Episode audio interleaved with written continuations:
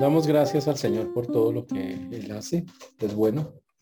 Estamos en el tema de la evangelización. Hemos ya avanzado bastante en el tema de la evangelización. Ha sido algo que, que hemos trabajado ya por semanas, por bastantes semanas, mostrando la importancia y obviamente lo que es muy importante para el, más importante, lo que representa para el Señor la evangelización, que era lo que estábamos mirando.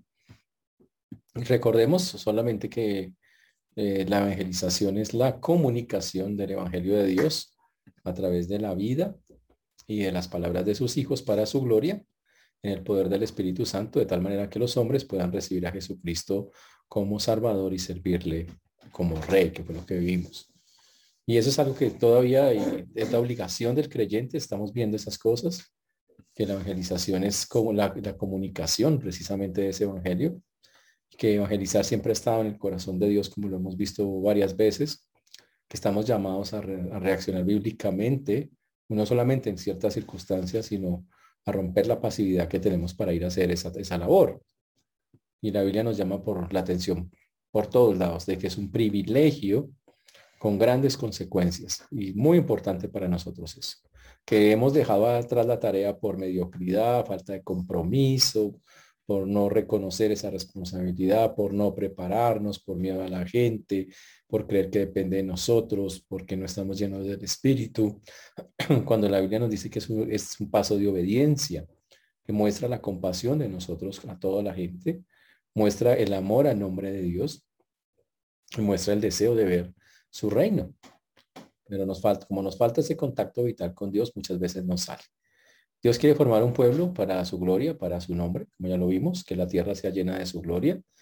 Y por eso tenemos que dar a conocer a Jesucristo, que fue lo que básicamente eh, la evangelización quiere hacer. Queremos hacer discípulos. Eso es lo que el Señor nos mandó a hacer. Para, eso hay que quitar la, religiosidad para poder formar ese pueblo, no simplemente convertidos, sino discípulos, eh, bajo una evangelización basada no en, el hombre, antropocéntrica, sino en, en Dios, que es teocéntrica.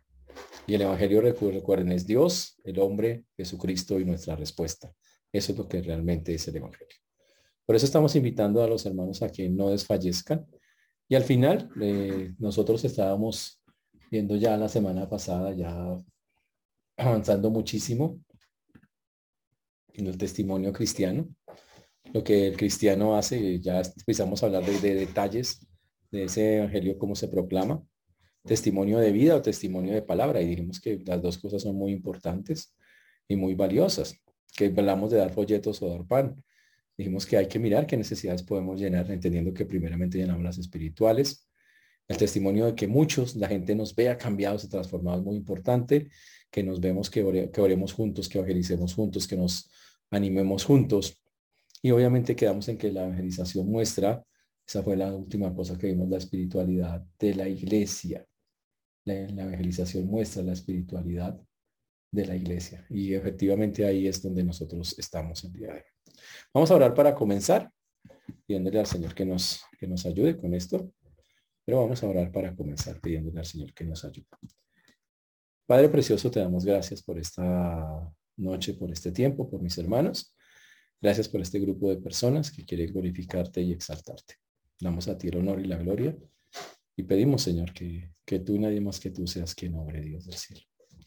Por eso hoy ponemos delante tuyo una vez más esta tu palabra, pidiendo que, que tú nos guíes, que, que tú hagas, Dios, como solo tú y nadie más que tú puede hacer, Dios del cielo.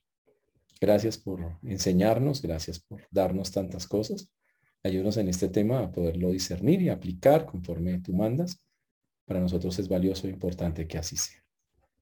Y te rogamos, Señor, corazones dispuestos. Te pido que tengas misericordia de quienes nos escuchan y de tu siervo quien habla en Cristo Jesús. Amén. Y amén.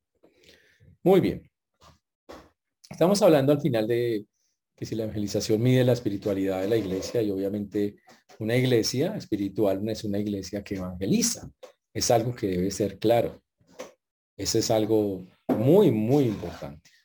No quiere decir que si lo hace, entonces ya está bien. Puede haber muchas otras cosas mal, pero debe haber un equilibrio. Una iglesia que en verdad eh, está saludable es una iglesia que va a evangelizar sin, sin ninguna duda, va a tener como base eso. que fue la respuesta final que dimos la semana pasada. Hoy tenemos que hablar del proceso, del, lugar de, los elementos que intervienen en la evangelización y cómo nosotros podemos trabajar con esos elementos de una manera efectiva. Yo quiero hablar del Espíritu Santo en la evangelización. ¿Recuerdan ustedes el día que se salvaron? ¿Quién los convenció? Fue que la persona que hablaba era muy, es que hablaba tan bien y es que esa capacidad de convencimiento, esa persona es que yo no pude resistirme. A... No, no. ¿Sabe que no fue esa persona? Es algo que debe quedar bien claro. No fue la persona. Fue la influencia, fue, esa persona fue un instrumento. Pero había algo detrás de eso, algo poderoso. Era el Espíritu Santo, tratando de convencer a la persona. Por eso vamos a hablar de la importancia de trabajar, de que si alguien, como todos tenemos que hacerlo, la evangelización, salga a hacerlo de la mano del Espíritu Santo. Ese es el punto. Ahora, ¿por qué? Porque cuando vamos a hablarle a las personas allá afuera, ¿con quién estamos hablando? Estamos hablando de personas muertas espiritualmente. Hmm. Personas que necesitan una transformación. Personas que necesitan una regeneración. Un cambio de vida completo. Ahora yo le pregunto, ¿usted tiene la capacidad para hacer eso? Usted hablando, usted llega y dice, uy, pero yo te transformo. ¡Plum!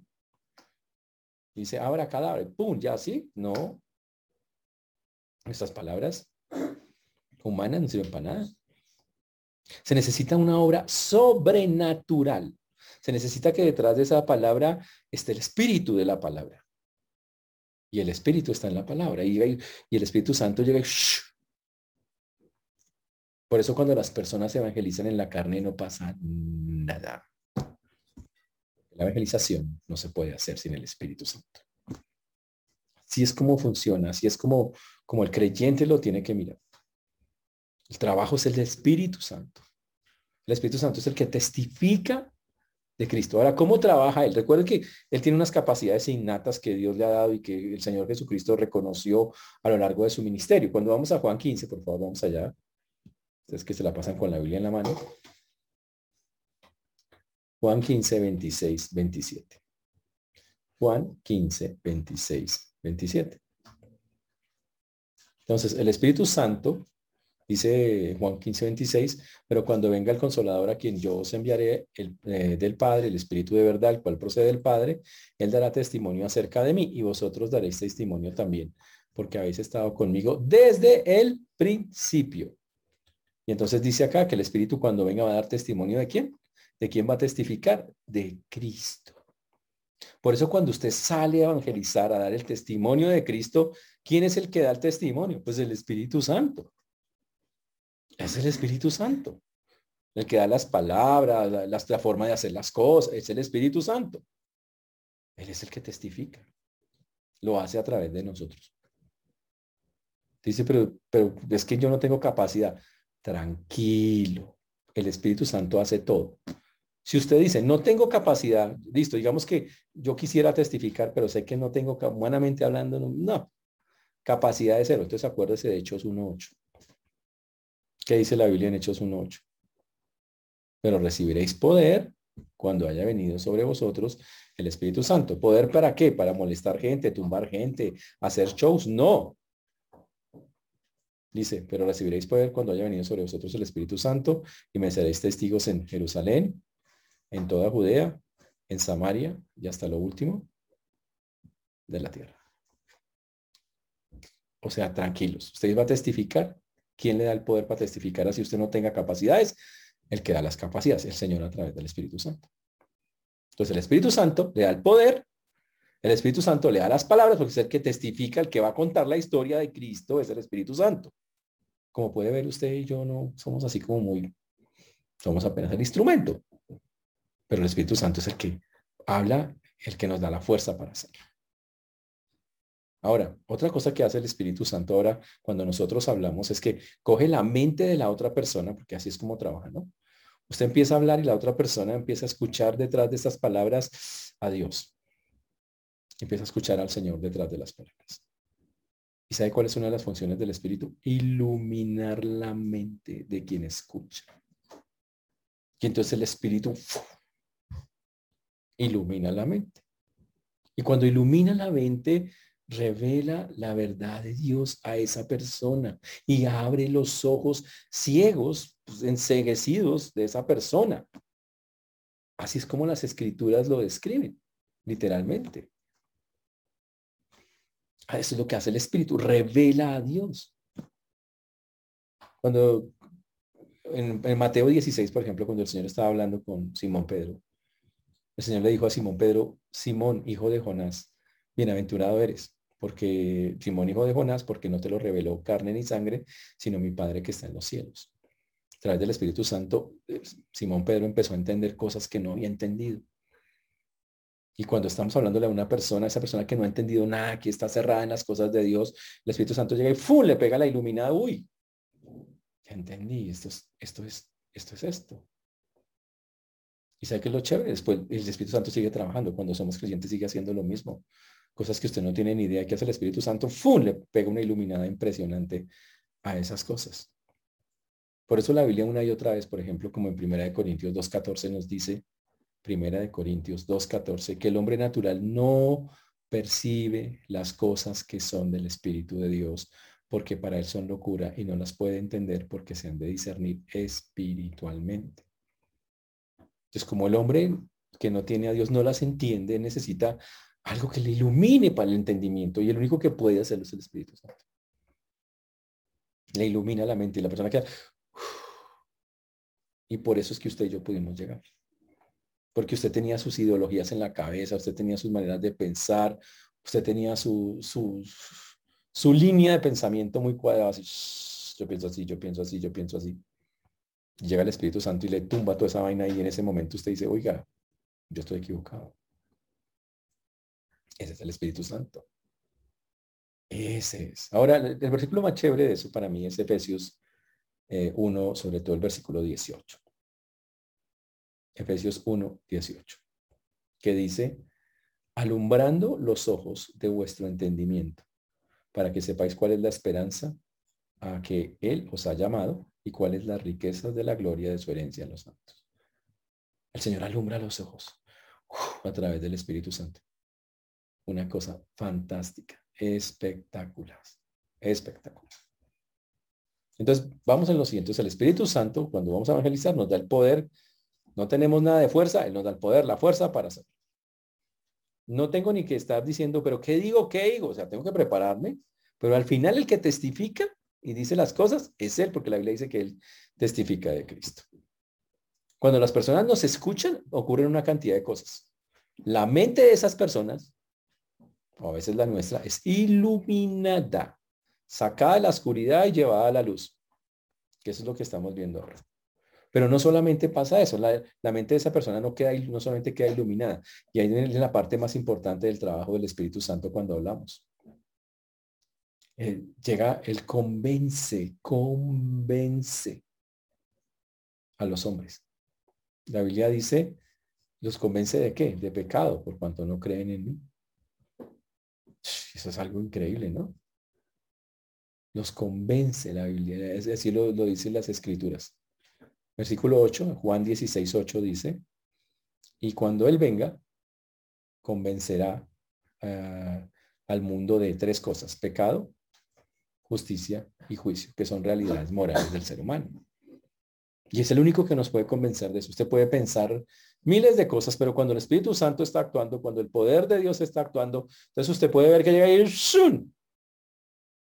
Y usted dice lo que nunca pensó, usted empieza a dudar, sus, empieza usted a patinar en su mente. Uy, pero, o sea, que eso que yo pienso está mal. Claro, porque el Espíritu Santo convence de la seriedad del pecado. Por eso convencerá al mundo de pecado.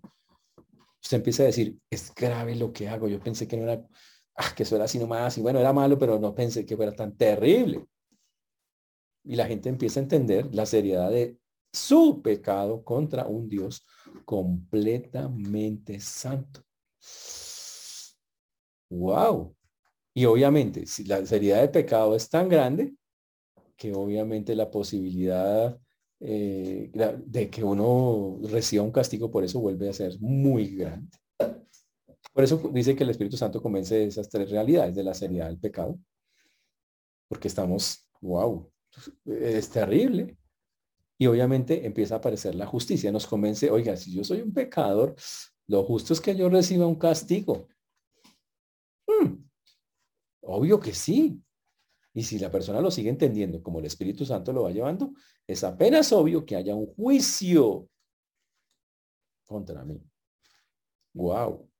Entonces la persona, cuando el Espíritu Santo es ese trabajo de convencer de pecado, de justicia y de juicio, se asusta, dice, tremendo, yo soy un pecador, yo merezco que el Señor me haga, haga, justicia sobre mí porque le debo, empieza a sentir uno la deuda de la carga del pecado y fuera de eso eh, empieza a entender que seguro habrá un juicio por lo que estoy haciendo. Y es cuando aparece la salvación. Porque el Espíritu mismo, Santo, que está testificando, como está testificando de Cristo, le dice, sí, eso es verdad. Eres un pecador, una persona alejada de Dios, que no tiene la justicia de Dios y que vas a ser enjuiciado y posiblemente ir al infierno. A menos que, oh, ¿qué qué? El mismo Espíritu dice, empieza a testificar de Cristo, de que aceptes el testimonio de Cristo cuando vino. Y el testimonio de Cristo es que Él vino a salvarte porque estabas perdido. Por eso no lo rechaces. Él vino a sacrificarse por ti, lo hizo en una cruz, por eso no lo rechazas.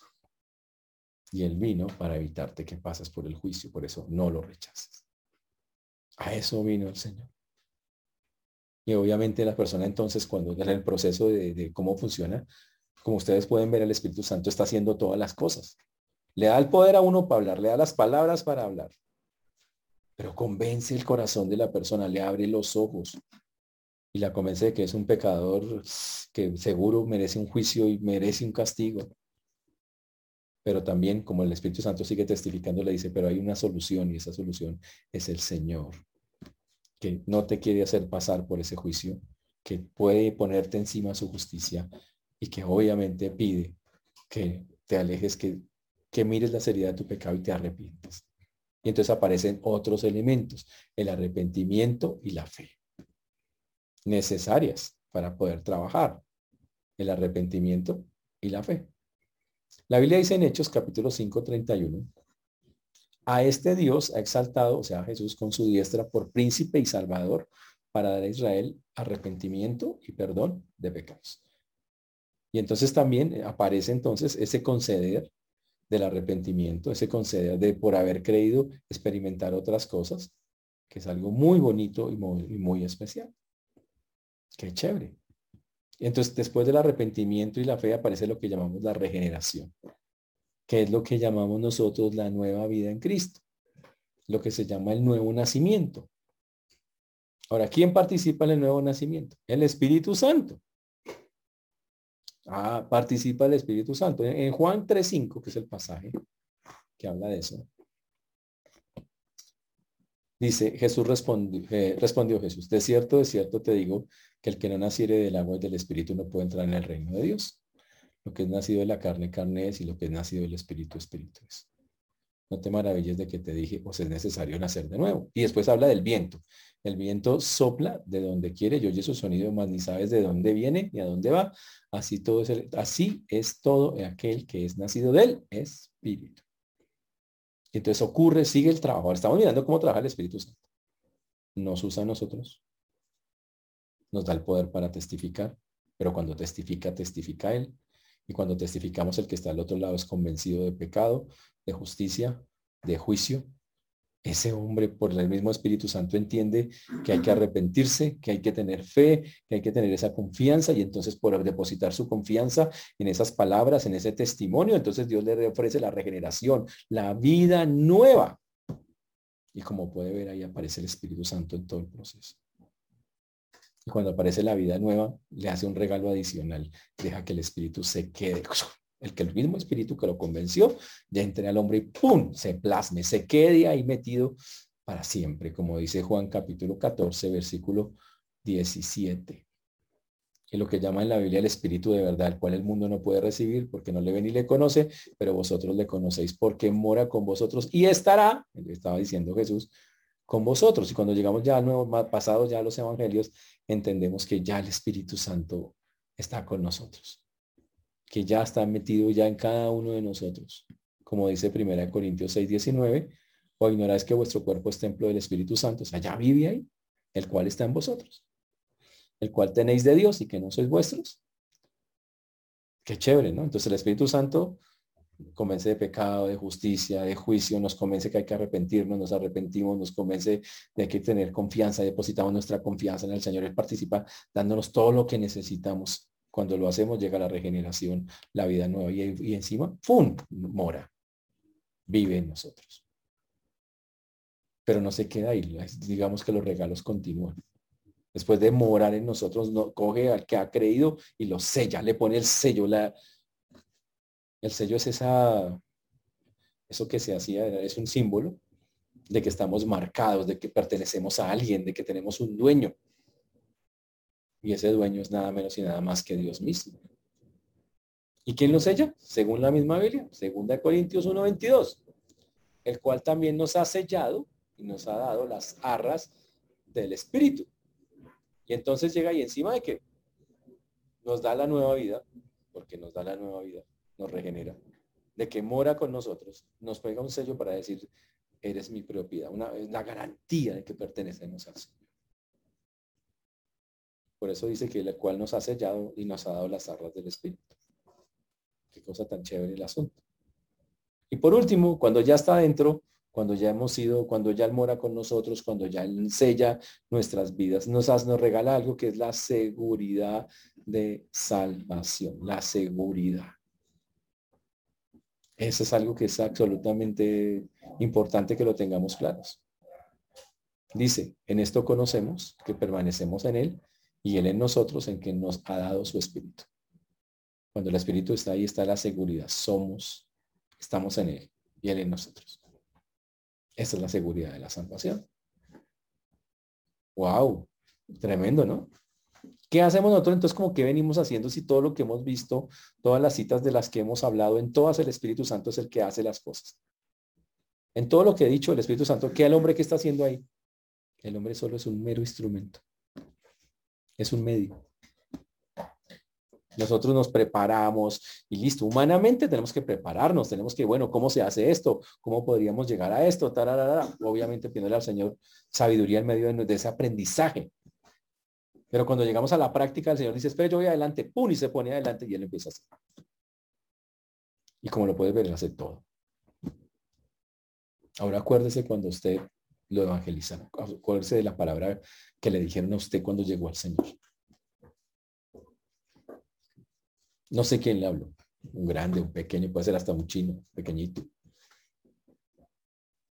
Y le habló y le dijo, o lo vio en la televisión, o lo vio en una predicación, lo escuchó. ¿Y qué estaba diciendo el Señor? Algo que llegó y estaba testificando de Cristo. Y de pronto su mente se abrió. De pronto sin entenderlo usted cómo, porque usted ni yo lo entendemos, pero se iluminó la mente y usted dijo, uy, soy un pecador, que eso es básicamente lo que hace el Espíritu, convencernos. Soy un pecador, estoy en peligro de muerte. Dios es Dios justo, yo soy alguien pecador.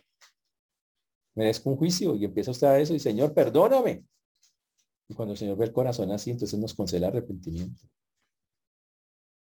Y entonces decimos, Señor, no tengo nada a dónde ir, eres tú. Y nos, queda la fe.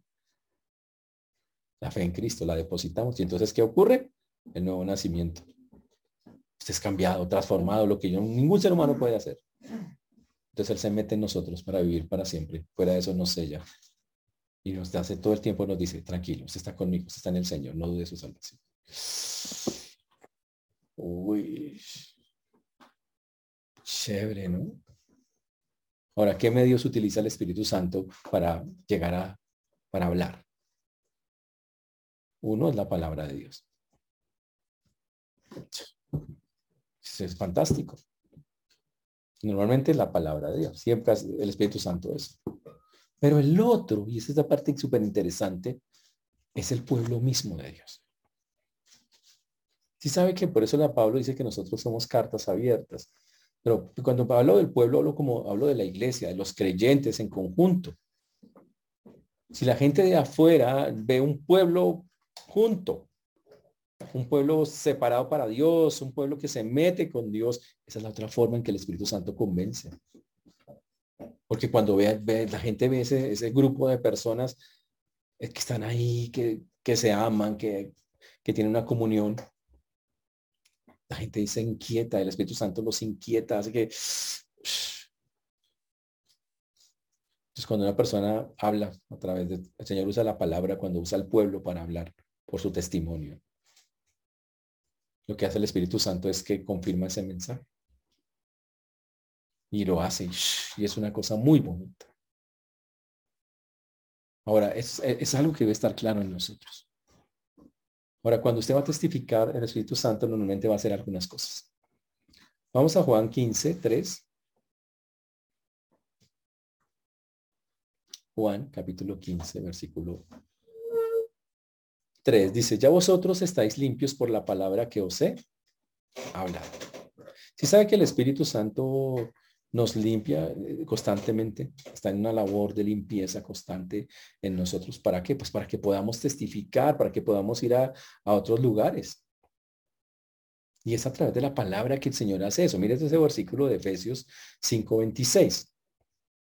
Dice, para santificar a, a, la iglesia. Está hablando de la iglesia. ¿Qué hace? Dice, para santificarla, habiéndola purificado en el lavamiento del agua por la palabra. ¿Está claro hasta ahí, señores? Por la palabra. Supremamente interesante el texto ahí en eso. Ahora, entonces el Espíritu Santo nos limpia todo. O sea, yo, creo que ven la importancia del Espíritu Santo. Él ha hecho todo. Todo lo que estamos diciendo, Él hace todo. Ahora, nos limpia. O sea, cuando vamos a, testificar, Él dice, espera, le echo una limpiadita. Él nos limpia. No sabe, Él quiere hacerlo así por la palabra. Nos enseña. Juan 16, 13 dice que, que no hablaremos por su no hablará por su propia cuenta, sino que hablará todo lo que oyere y saber las cosas que habrán de venir. Cuando venga el Espíritu de verdad, nos va a guiar a toda verdad. Entonces la persona está limpia, le enseña cosas, le guía, le da la capacidad para hablar porque uno, uno no tiene eso que esa es la parte interesante, y, en la Biblia se ve ese, ese, asunto, y por ejemplo tenemos a Marcos 13, 11, por favor vayamos allá para entender por qué usted no debería sentir miedo con este asunto. Vamos a Marcos capítulo 13, versículo 11. Pero cuando os trajeren para entregaros, no os preocupéis por lo que habéis de decir, ni lo, ni lo penséis, si, sino lo que os fuere dado en aquella hora, eso hablad, porque no sois vosotros los que habláis, sino el Espíritu Santo. Señores, en la Biblia es súper claro que el que habla cuando estamos evangelizando, si lo estamos haciendo bien, es el Espíritu Santo, no usted. Por eso usted no puede, qué miedo, ay, pero es que yo, tranquilo, usted no va a hablar, le va a hablar el Señor. Otro versículo que dice lo mismo, pero con unas palabras muy interesantes, es Lucas 12, 12. Vamos por favor al libro de Lucas, Mateo, Marcos, Lucas, capítulo 12, versículo 12. Vamos allá, Lucas 12, 12. Dice, porque el Espíritu Santo en él os enseñará en la misma hora lo que debáis decir. Obvio, usted primero ha orado, ha hecho un trabajo con el Señor constante, no, él no le va a colitar la pereza, ¿no? Pero si usted ha hecho la tarea como tiene que hacerla en el Espíritu Santo, él, él os enseñará en la misma hora lo que debáis decir. Qué chévere. ¿Está claro eso? Y no solo eso. Cuando usted habla y el Espíritu Santo está convenciendo a las personas y le da esa capacidad para hablar, Él hace que lo que usted hable se confirme, que sea verídico, verdadero. Él confirma las cosas. Y obviamente nos, nos ayuda para que todo ese movimiento evangelístico eh, se dé. Uy. Si nosotros no tenemos en cuenta al Espíritu Santo en el proceso de evangelización, estamos evangelizando en la carne. Estamos evangelizando con técnicas humanas. No funciona así. La técnica válida en el evangelismo es tener que dejar que el Espíritu Santo dirija todo el proceso. Y, y la pelea, señores, no es con las armas carnales, como dijo Pablo. ¿Se acuerdan de 2 Corintios 10, 3? ¿Qué dijo? ¿Qué dice segunda de Corintios 10.3? Vayamos allá por un momento de cómo es que se pelea esta batalla. Y el texto es súper claro. Pues aunque andamos en la carne, no militamos según la carne, porque las armas de nuestra milicia no son carnales, sino poderosas en Dios para la destrucción de fortalezas, derribando todo argumento y toda altivez que se levanta contra el conocimiento de Dios y llevando cautivo todo pensamiento a la obediencia a Cristo. chévere, ¿no? Por eso, señores, si está evangelizando en la carne, no lo haga así. Evangelice, pero en el Espíritu. Señor, guíame. Deje que el Espíritu Santo haga, deje que el Espíritu Santo se mueva, deje que el Espíritu Santo tome el lugar que quiere tomar y que la Biblia dice que va a hacer todo en el proceso. Y entonces la evangelización será absolutamente efectiva. Completamente efectiva, total. De eso se trata. Y que tal vez eso explica por qué a veces hablamos tanto a las personas y no pasa nada.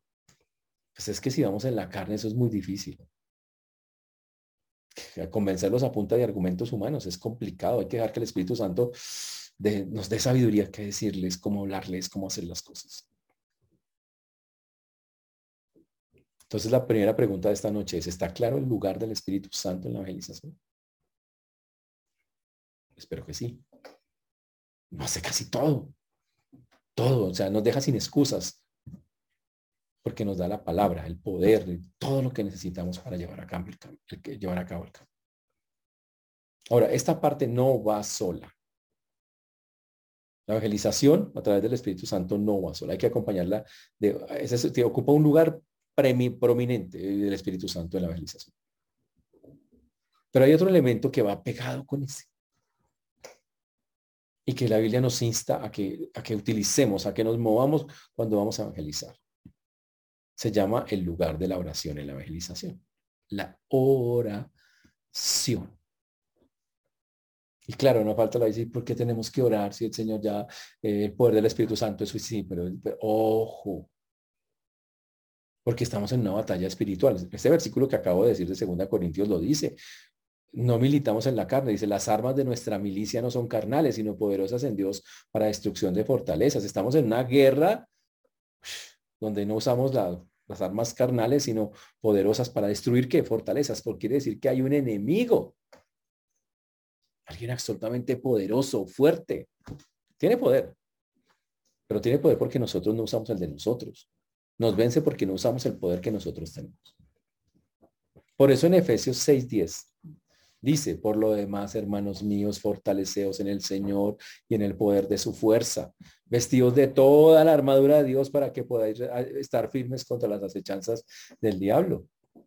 ¿Por qué? Porque no tenemos lucha contra carne y sangre, sino contra principados, contra potestades, contra los gobernadores de las tinieblas de este siglo, contra huestes espirituales de maldad en las regiones celestes. Y por tanto, tomar toda la armadura de Dios para que pueda resistir en el día malo y habiendo acabado todo, estar firmes. Así es como tiene que ser.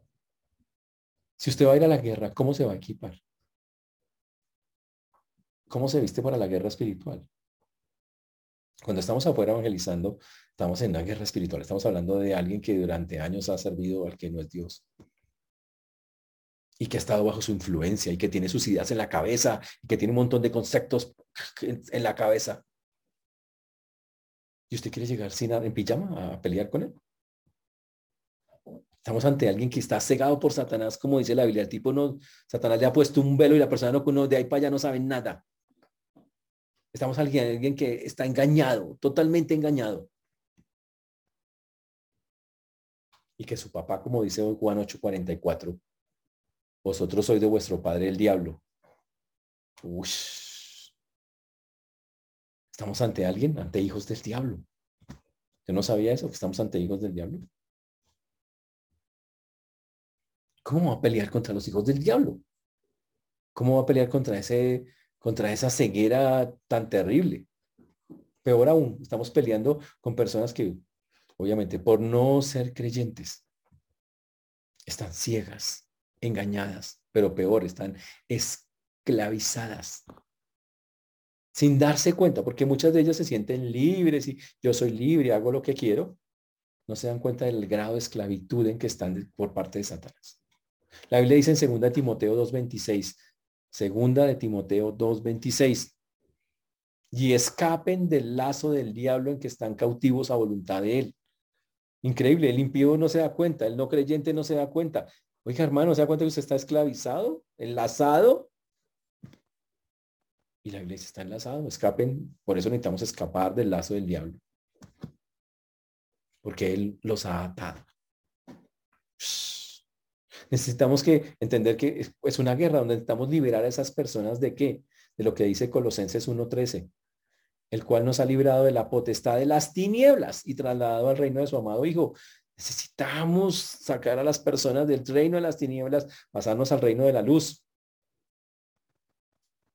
Y la única arma eficaz en medio de todo eso es la palabra de Dios manejada en medio, en mitad con todo eso, rociada en medio de todo eso, con la oración, con súplica en el Espíritu, como dice Efesios 6, 17.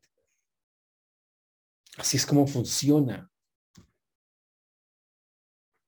¿Cree usted que cuando usted vaya a evangelizar el diablo dice, ay, dejémoslo que evangelice tranquilo, dejemos que esté en paz, pobrecito, de pronto se cansa? Cuando, cuando la gente y el pueblo de Dios va a meterse realmente con Dios, el pueblo de Dios, el diablo, lo va a tocar desde afuera y desde adentro. El diablo va a intentar coger el propósito que usted tiene, quitárselo de la cabeza y decir, ocúpese en otras vainas más importantes, supuestamente. El diablo va a, ¿sabe qué? A pegarle desanimadas. Ah, usted no sirve para eso, usted no está en eso, usted no... Va a tratar de hacer cosas como esas. Pero si no puede, va a ser el otro lado, ¿sí sabe? Si no lo puedes animar porque usted es todo prendido, ¿qué hay que hacer? ¿Qué hay que hacer? Así, todo así eléctrico, intenso. Dice, vaya evangelice. Y el divino diablo a veces nos, nos, anima a evangelizar, pero de maneras completamente equivocadas, sin dependencia del Espíritu Santo, totalmente en la carne. ¿Para qué? Para que no pase nada. Para que quemamos tiempo. Así de sencillo para que hagamos cosas, para que hagamos cosas que no tienen nada que ver con la evangelización correcta que el pueblo de Dios necesita, la gente sin Dios necesita. Y por eso a veces, cuando el creyente no tiene en cuenta esas cosas, avergüenza el nombre de Dios evangelizante. Terrible. Porque no se da cuenta, no tiene en cuenta todo. Señor, dirígeme. Y muchas veces en lugar de, hacer las cosas creyendo que agrada a Dios, insulta, dice cosas que no van, es indiscreto, se mete en cosas que no son.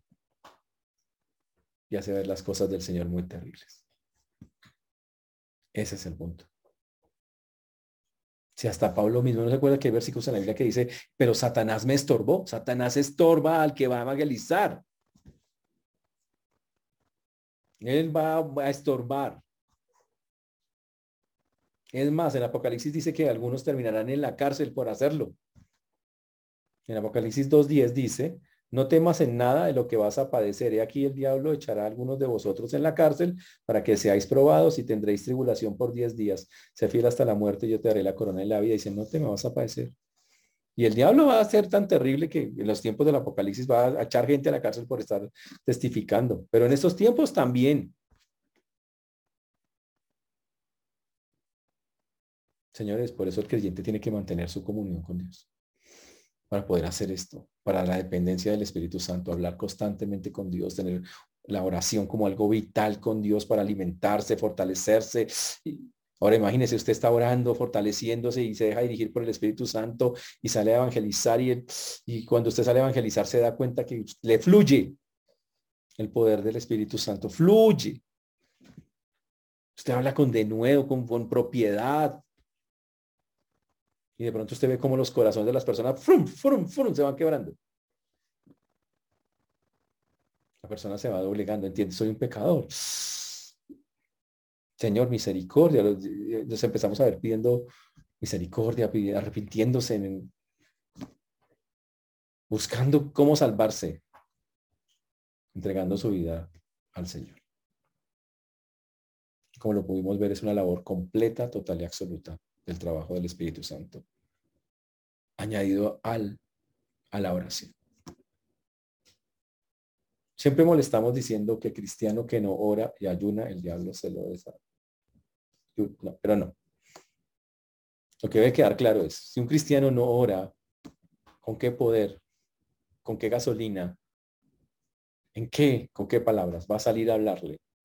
Si no tiene, si no saca, no usa el poder del Espíritu Santo, señores. ¿Cómo lo va a hacer? ¿Cómo lo va a llevar a cabo? Ese es el punto, exactamente.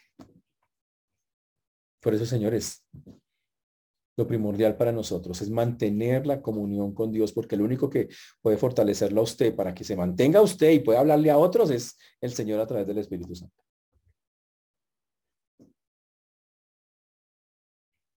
Y muchas veces no se recibe nada y, no vemos resultados y no vemos eso porque la verdad no hay ninguna comunión, no estamos orando a Dios, no hay fortaleza en nosotros y obviamente si no hay fortaleza no hay un espíritu que controle todo eso que va a salir. ¿Recuerdan a Santiago 4.2? Cuando dice, codiciáis y no, y, y no tenéis, matáis y ardéis de envidia y no podéis alcanzar, combatís y lucháis, pero no tenéis lo que deseáis. ¿Por qué no lo tiene? Dice, porque no pedís, porque no oran.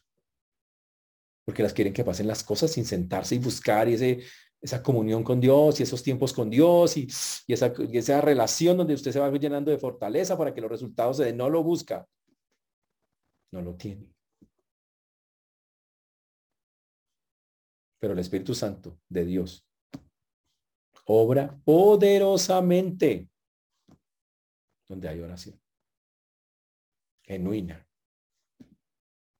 Y en la evangelización, absolutamente. Cuando hay una oración genuina, ferviente, Él obra poderosamente. Eso no quiere decir que todo el mundo se salva. Quiere decir que usted ve a Dios obrando, contratando, convenciendo, haciendo. Puede ver a Dios en acción puede ver cómo el hombre, algunos a pesar de eso rechazarán, pero otros se doblegan ante él y lo siguen. Hmm. Interesante, ¿no? Muy importante entender esta verdad que nosotros estamos, estamos viendo en el día de hoy. Muy, muy importante. Por eso, para terminar, debo hacerle un par de preguntas. ¿Usted evangeliza dejándose dirigir por el Espíritu Santo? Piensa la última vez que evangelizó. ¿Cómo así? ¿Nunca evangeliza? O oh, con razón, eso lo explica todo. Pero la última vez que lo hizo, el Espíritu Santo habló habló usted? ¿Se preparó para eso? ¿Oró? ¿Tenía una buena comunión con Dios y salió y la votó así? Por eso muchas veces no funciona. Por eso hoy tenemos que irnos pensando en esas dos herramientas. Señor, voy a evangelizar entendiendo que el Espíritu hace todo. Me da el poder. Él es el que testifica.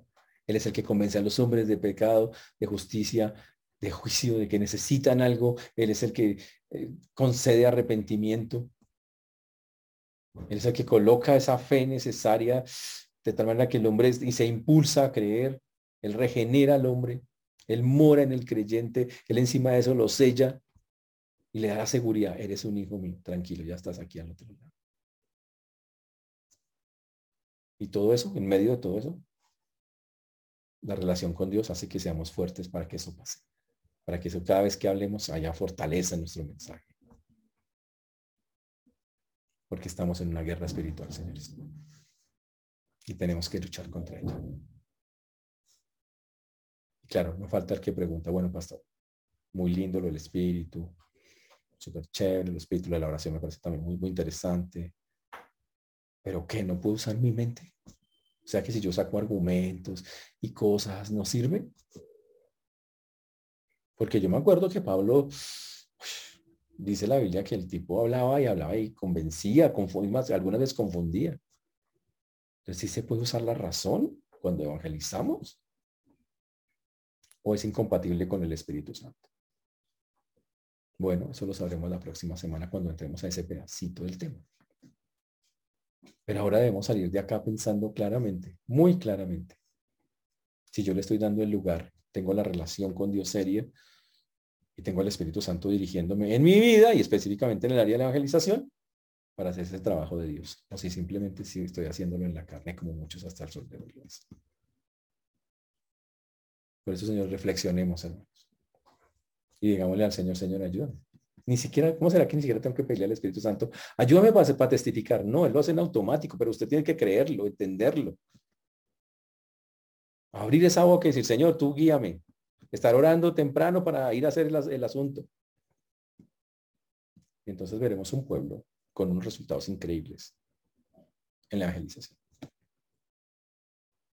El Señor nos ayude, hermanos. Que este nombre sea glorificado y que ustedes, cada uno de nosotros, pueda ser instrumento de Dios. Solo eso, un instrumento. Y que podamos ver desde este lado el trabajo impresionante de Dios a través del Espíritu, haciendo tantas cosas en nosotros y en las personas.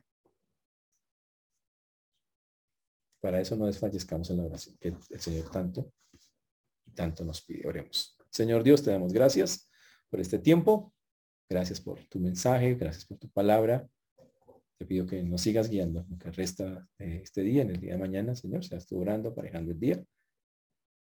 Y esta semana, Señor, para poder tener un corazón dispuesto que siga el Espíritu en ese trabajo, entendiendo que solo Él y nadie más que Él podrá llevarlo a cabo. Por eso damos a ti la gloria, la honra, la alabanza, Señor. Y pedimos que obres como solo tú y nadie más que tú lo puede hacer. Gracias te damos por esta noche, aunque nos ha permitido hablar de esto. Y ayúdanos, Señor, a no quedarnos callados, sino ir a buscar al que necesita. A ti la gloria damos, Señor, en el nombre de Jesús. Amén.